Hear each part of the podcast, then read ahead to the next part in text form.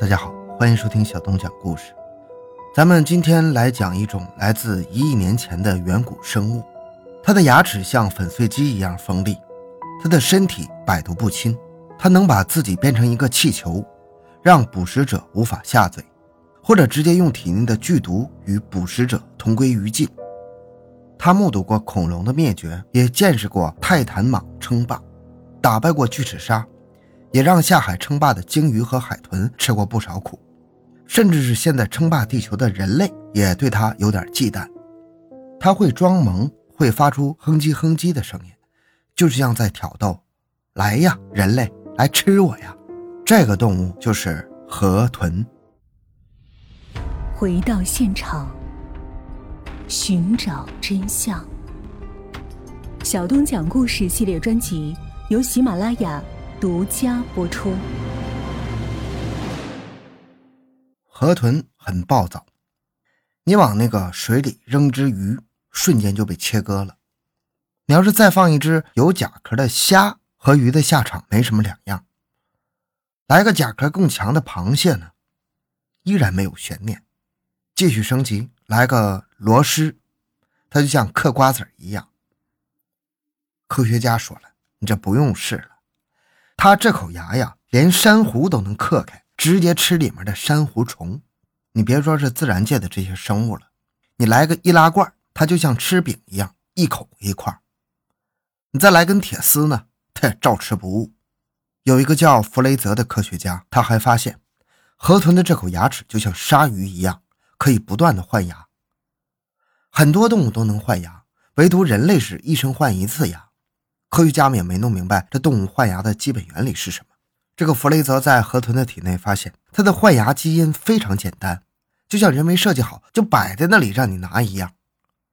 弗雷泽很激动啊，恨不得马上把这种基因移植到自己身上试试。熟悉河豚的人都知道，它这个牙齿太凶了。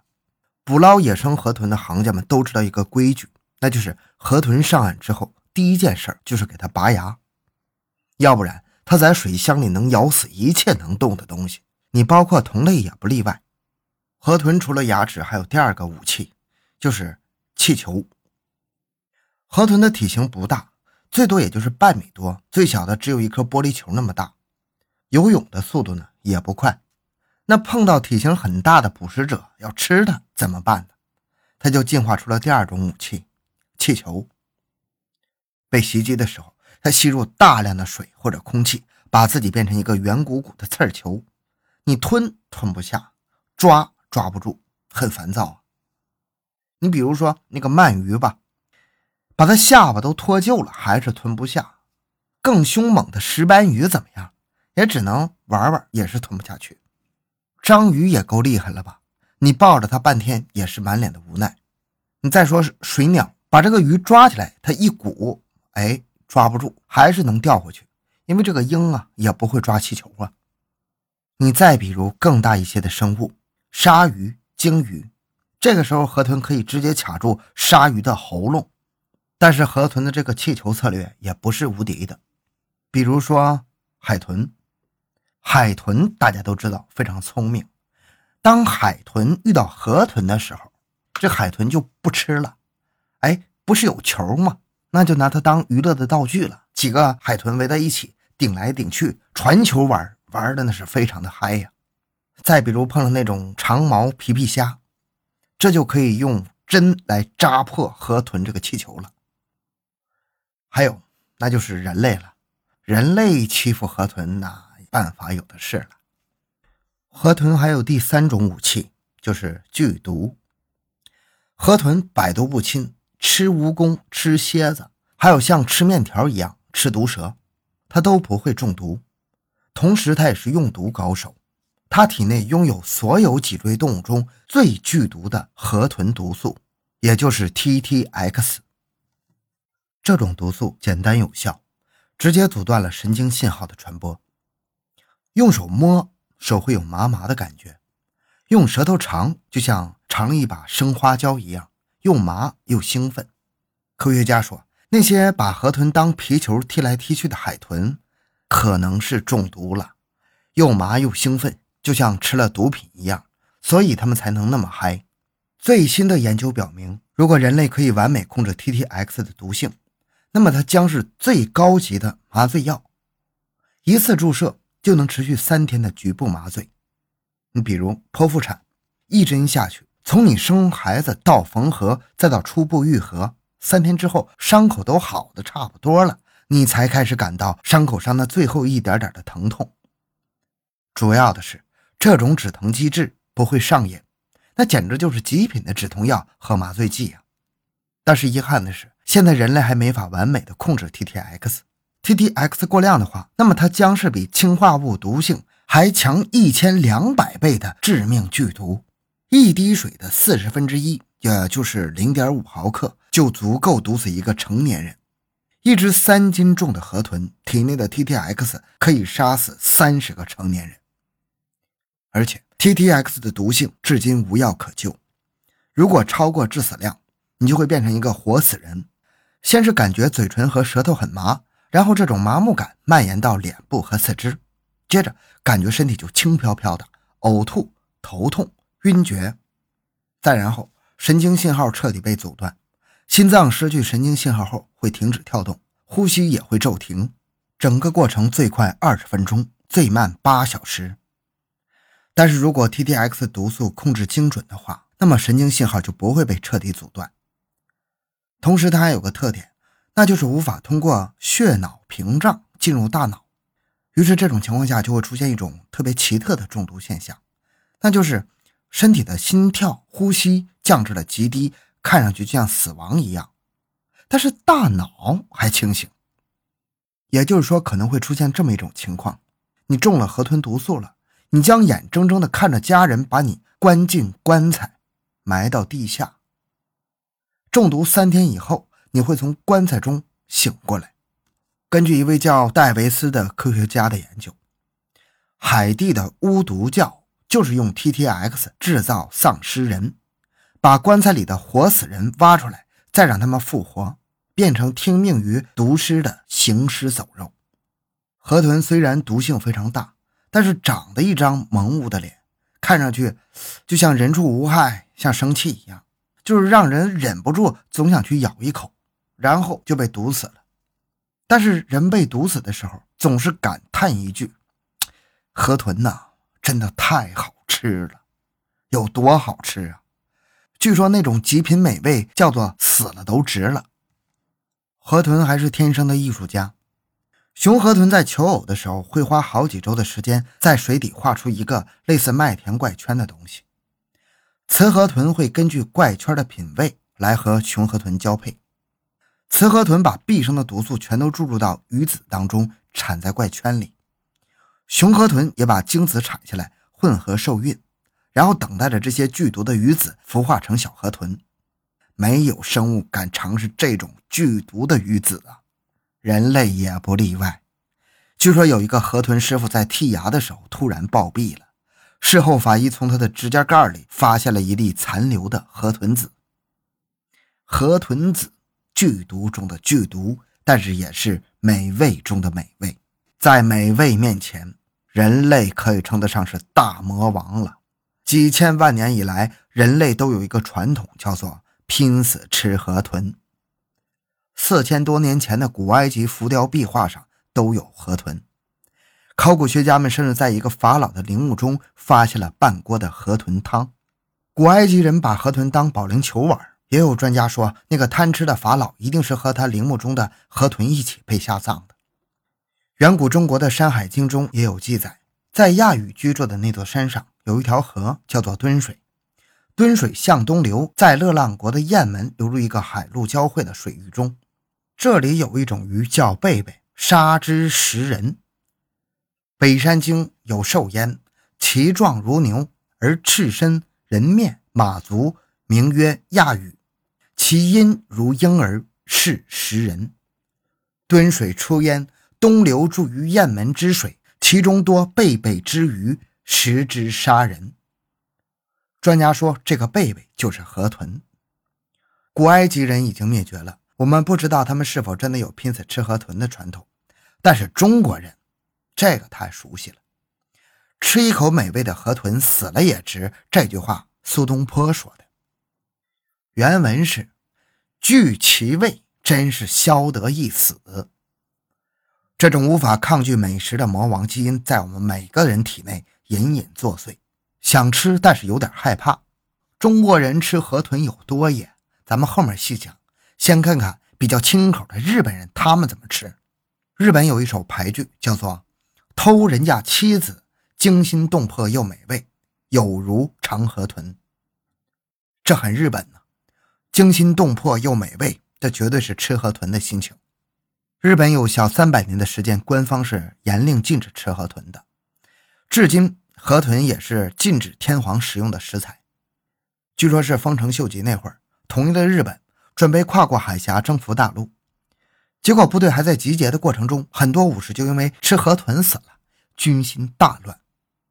丰臣秀吉从此就禁了河豚。直到小三百年之后，日本首相伊藤博文来到下关，这天夜里下着大雨，伊藤博文被困到了一家酒肆当中。老板娘实在买不到什么新鲜的食材，就索性让伊藤博文尝了个鲜，来了顿惊心动魄的美味。伊藤尝完之后，除了惊叹还是惊叹呢。于是以首相的身份废除了两百多年的禁屯令，直到现在，下关都是日本河豚文化中最重要的集散地。下关也就是马关呢。五年之后，伊藤博文来到了下关，这次他喝了河豚汤，搞定了李鸿章，这是另外一个故事了。日本最极品的吃法是河豚生鱼片，河豚师傅把生鱼片的像纸一样薄，摆成好看的形状，端上餐桌等你下口。日本的这些河豚师傅都是至少要经过五年的训练才能持证上岗。处理河豚有严格的标准和流程，合格的河豚师傅绝少会让食客们中毒。但是也有传说，日本的法律条款里是允许持证河豚店每年发生两起中毒事故的。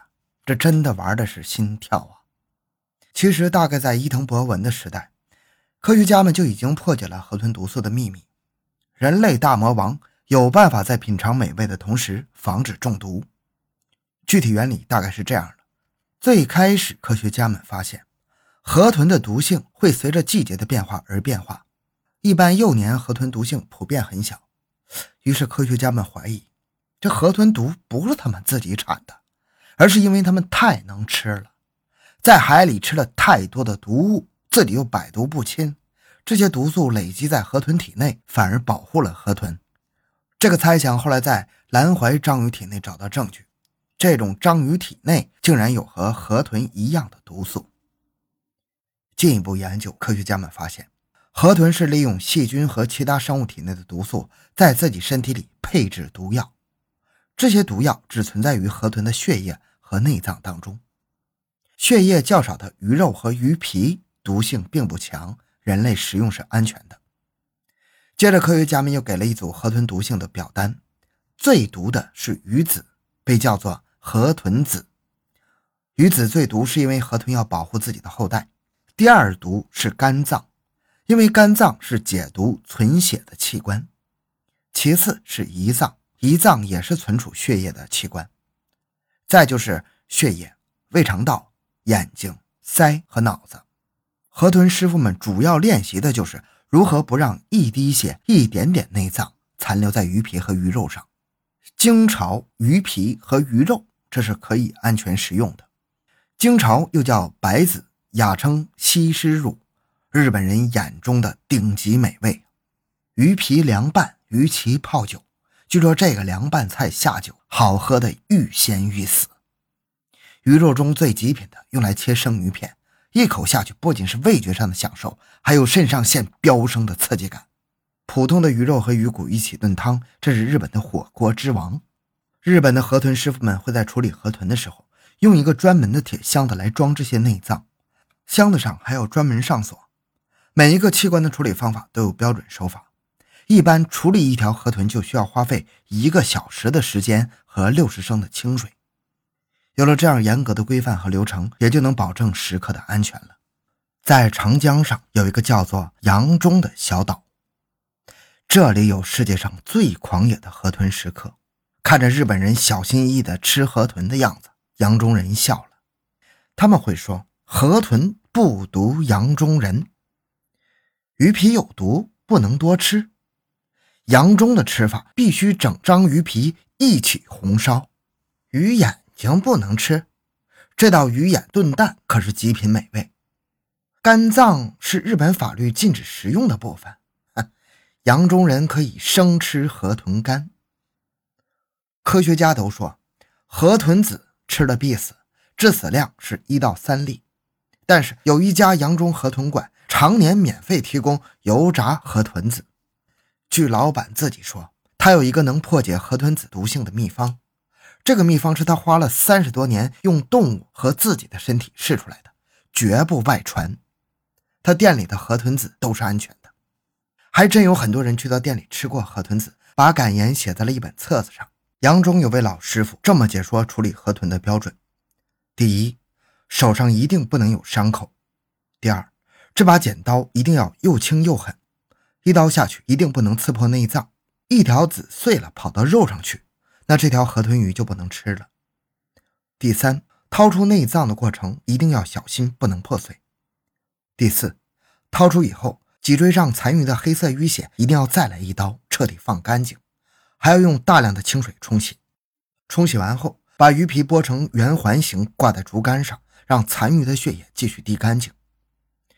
同时，洋中标准里管理内脏的方式和日本也不同，那就是下锅前必须核实数量：一条鱼、两只眼、一副肝、一副子、一副肠子，各种内脏必须一一对应。最后一个问题。那么，洋中人为什么可以狂野的吃河豚肝、河豚子呢？有人说，这是因为河豚养殖以后再也吃不到海里的那些毒物了，养殖的河豚体内已经没有任何毒素了。但也有人说，洋中人是真的有某种解毒的秘方，因为河豚没有养殖前最正宗的洋中吃法，那就是要在红烧之前必须用河豚肝炼油，没有这个油浇上去，就没有河豚味的灵魂。河豚也就和普通的河鲜差不多了。话说回来，全世界至少有两百种河豚，而日本政府批准食用的只有二十二种，而中国批准食用的只有两种。看来人类还是没有完全征服河豚呢。大自然还用这颗毒球告诉人类：面对自然，你并不是无所不能的。好了，今天这个故事就讲到这里，感谢您的收听，咱们下期再见。